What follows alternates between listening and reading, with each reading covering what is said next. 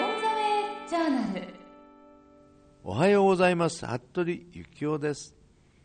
新しい年を迎えました。これから食育はですね実践というね分野でいろいろなことをやっていかなきゃいけないということになってきてますからそんなことでは皆さんと共にね食育をこれから進めていくのにまた皆さんご協力くださいね。そして今日はですね成人の日なんですね。平成5年生まれの方が成人式だそうですね。おめでとうございます。平成5年というと食の世界ではナタデココが流行っていたそうですね。またワインブームでソムリエやワインバーが注目を集めた頃でしたよ。あれからもうね20年経ったっていうことですね。早いですね。さて平成17年に成立した食育基本法でございますね。その翌年に食育基本計画がスタートして今年でも8年目を迎えます。この食育推進計画は5年ごとに見直しされるようになっておりまして現在は2期目の基本計画が進められております。2期目っていうのは23年からね27年の3月31日までを表してるんですね。2期目となって3年にあたる今年はですね新たなコンセプトの効果がそろそろ期待したいというところでありますから、えー、そのコンセプトの中身なんですけどもね改めてご紹介したいと思います。重要項目というのは3つ挙げられております。1つは生涯にわたるライフステージに応じた絶え間ない、食育の推進というね。我々は食育のことに関してはだいぶ分かってはきたと思うんですけども実際にそれを具体的に実践してもらおうじゃないかということもありますので基本計画の中に5カ年計画のその2期目のの中にも細かくですね11項目ぐらいあるんですけどもそういったものをね実践してもらいたいなと思います。2つ目は生活習慣病の予防及びその改善につながる食育の推進。これは皆さんが生活習慣病にならない食べ方を知って実行できるようにならなければならないということなんですがさあ皆さんは進んでおりますでしょうかね。高血圧症の人まあ800万人とは言われてるんですが予備軍なんか全部合わせてねこのところ言われてるのはね4000万人を超えてるという。ですからねこれは本当にねちょっと塩分をね抑えるだとか食生活の中でねうまくコントロールしないとね高血圧の人はねどんどんどんどん、うん、上がっているというこの数値がねこれはちょっと困ったことだと思いますけども皆さん気をつけましょう。そして糖尿病が強く疑われる人として予備軍合わせて2050万人。ね。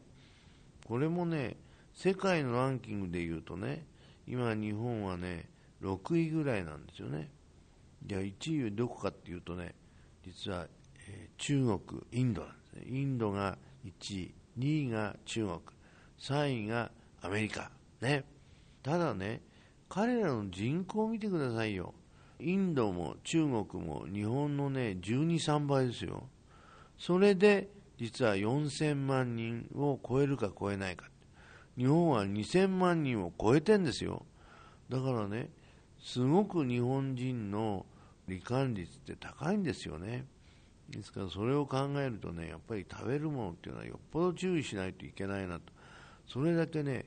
高カロリーで血圧が上がってしまったり太ってしまうようなものをね召し上がってる率がね日本人高いっていうことなんで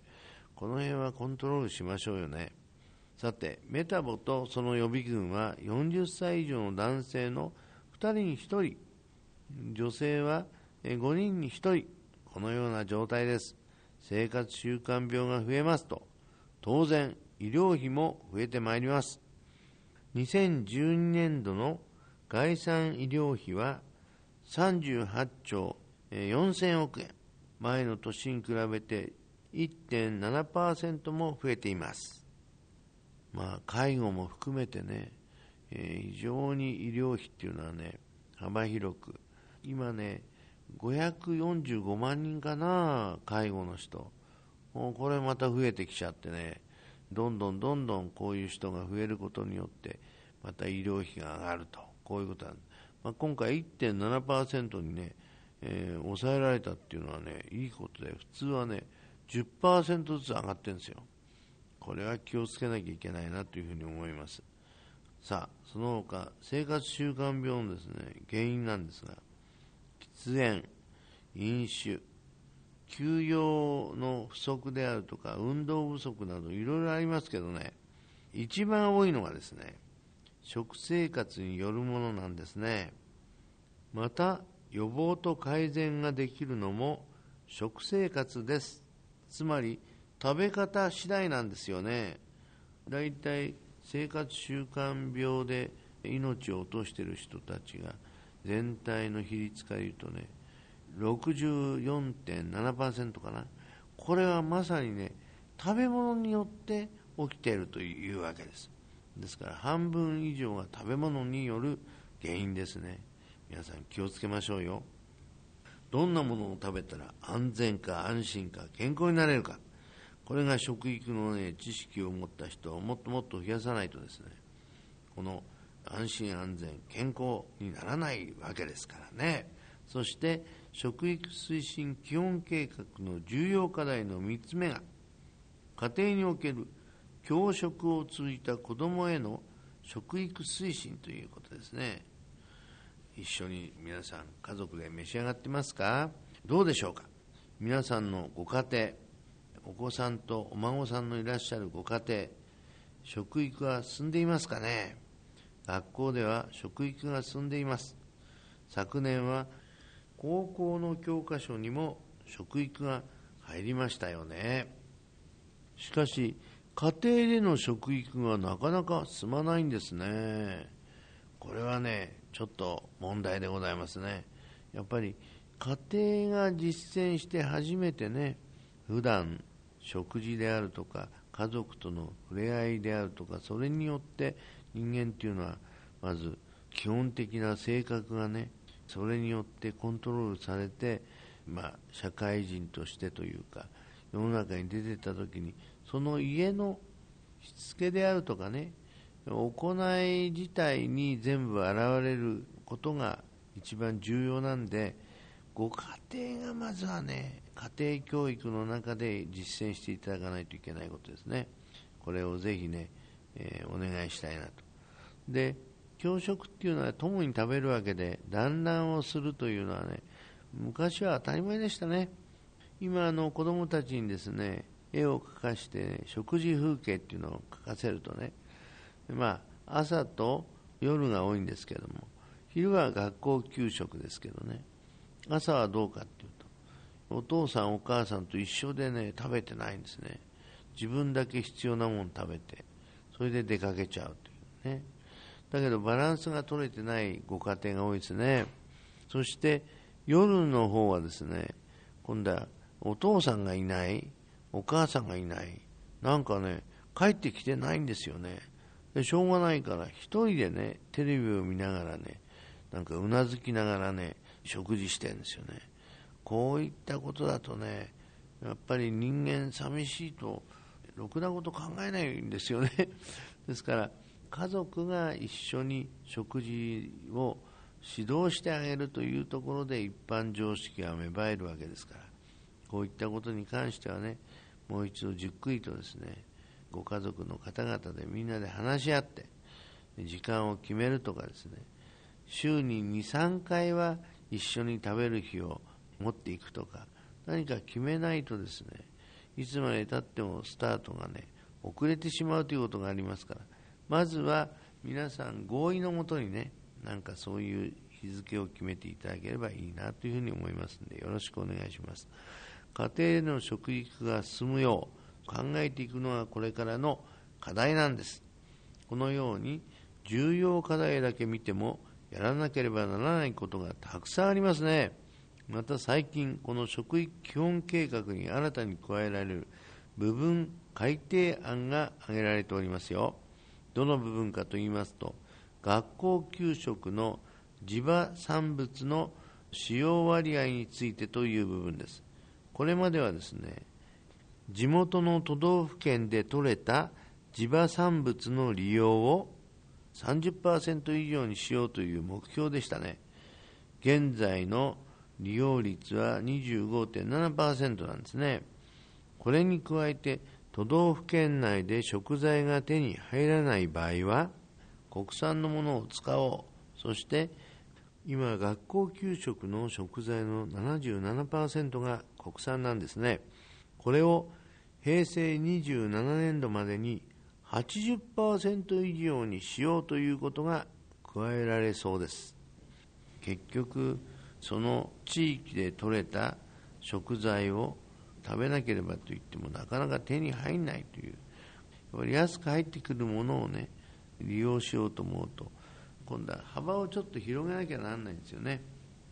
本当はですね、ゼロキロメートル運動って言って、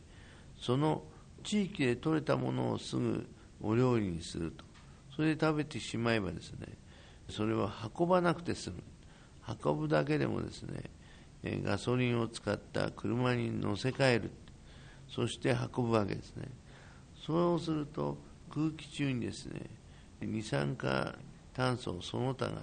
放出されることによって空気が汚れるわけですから、なるべくですね、空気を汚さないという意味でもですね、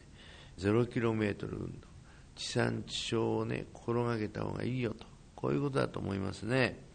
えー、ですけど、今回は少し幅を広げてですね、今まで77%だったもの、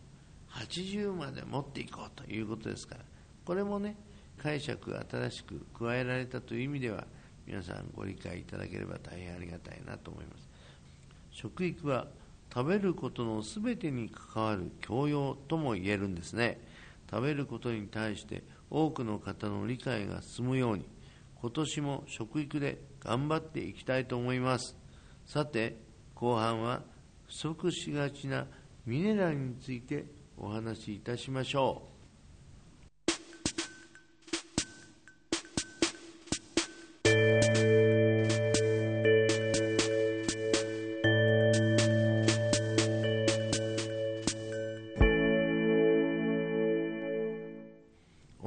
ジャーナル服部幸男の食育の時間。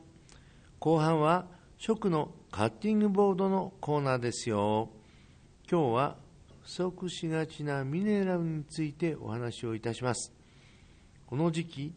食べ過ぎや運動不足でお腹の周りが気になるという方もいらっしゃいますよね。ごちそうと言われるものには肉や卵油、砂糖などが多く使われております。栄養素で言いますと、タンパク質と脂質と炭水化物、これらを多く食べ過ぎているんですよね。もちろんこれは三大栄養素といって体に必要なものですが、取りすぎは問題なんですね。では逆に不足しているものは何でしょうかよく言われるのが野菜、カルシウム、鉄などなんですね。栄養素でいうと、ビタミン、ミネラル、食物繊維が足りません。これらは野菜などに多く含まれているため、野菜が足りないと、こういった栄養も不足しがちになるんですよね。野菜は1日ね、350g 以上食べましょうということになってますね。ところが日本人は280ぐらいなんですよね。だいたい70グラムぐらい不足してんですね、1人平均が。じゃあ70グラムってどのぐらいかっていうとね、天の上に山盛り野菜が乗ってる状態という感じですね。ですから、それを基準に足りないんですから、ちょっと足しておくということでね。また、色もですね、え赤、青、黄色、ね、白とかね、本当に色とりどりのものを野菜で召し上がった方がいいんですね。まず不足してるのがカルシウムなんです。うん日本人はね、潜在的にカルシウムが足りないんですね。これはね、日本人の食べているものの中にカルシウムがあまりないものが多いっていうこともあるんですけどね、特に牛乳を1本ね給食で飲ましてますけどあれで全体のね3分の1ぐらい取れるんですよねですから乳製品はね割と消化吸収がよく大人になってからはですね取りやすいと言われています。ただ乳糖不対症って言ってね牛乳を飲むとねお腹がねおかしくなったりする人いるんですよね。これはだいたい全体の38%ぐらいと言われてるんですけど実態はですね7割ぐらいの人っていう感じですよね、えー、あなたはどうでしょうかね。ぜひね、えー、温めて飲むとそれが大丈夫なんですね。そういういろんな工夫をしたりスープにしたりですねポタージュにしたりいろいろして牛乳をね摂取するといいんじゃないですかね。あとお野菜もカルシウムの多いものが多いということとあと小魚ですね。こういったものも取るとよろしいんじゃないでしょうかね、えー、次にね鉄分。そう鉄分っていうのはねフライパンなんですけどこのところねなんとか加工ってねいわゆる鉄と直接触れ合わないような食材を焼いた時にも焦げない加工だとか。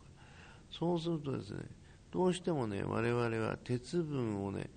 炒め物語から摂取してたのがね少なくなっちゃったんね。そしてやっぱり野菜の中に鉄分多いのが随分ありますからそういったものを選ぶっていうことにもなるんですけども。鉄はね赤身のお肉こういうのに多く含まれてますね。それとかマグロもそうですね、えー、ぜひそういうお魚類とかお肉類からもね取るように心がけましょう。そして亜鉛なんですけどね。どうもこの味覚障害の人が随分出てきたんですけどあれはね特効薬が亜鉛なんですね。亜鉛をねほんの少し舐めさせるだけでですねあの未来のいわゆる甘い酸っぱいしょっぱい苦い辛いというのが本当にすごく分かりやすくなるんです。ですからそういった意味では亜鉛をもう少しですね何らかの形で取りましょうということですが、まあ、亜鉛はね牡蠣だとかねああいう魚介類の中にたくさん含まれてますからカキフライにするとかですねちょっと火を入れたもので召し上がるとお腹を悪くしないで済むから火をちゃんと入れたものをこれからも皆さん召し上がってください。そうすると亜鉛も取れますよ。ということでねまあミネラルなんかもっとあるんですね。うんマグネシウムなんていうのもねこういったものもねぜひ取ってもらいたいと思いますしね。マグネシウムはじゃあ何から取るかっていうことなんですがこれもね、え、野菜類が結構ありますしね。あと食物繊維ですね、えー、お腹をコントロールするにはやっぱりね食物繊維をきちっと取ると。わざわざね食物繊維外しちゃう人いるんだけどむしろ食物繊維でなかなか消化できないようなものをできるだけ多く取ることによってお腹すっきりということになりますからね。そういう取り方をしていただければなというふうに思っております。ということでオン・ザ・ウェイ・ジャーナル食育の時間。次回は2月10日月曜日の放送となります。服部幸男でした。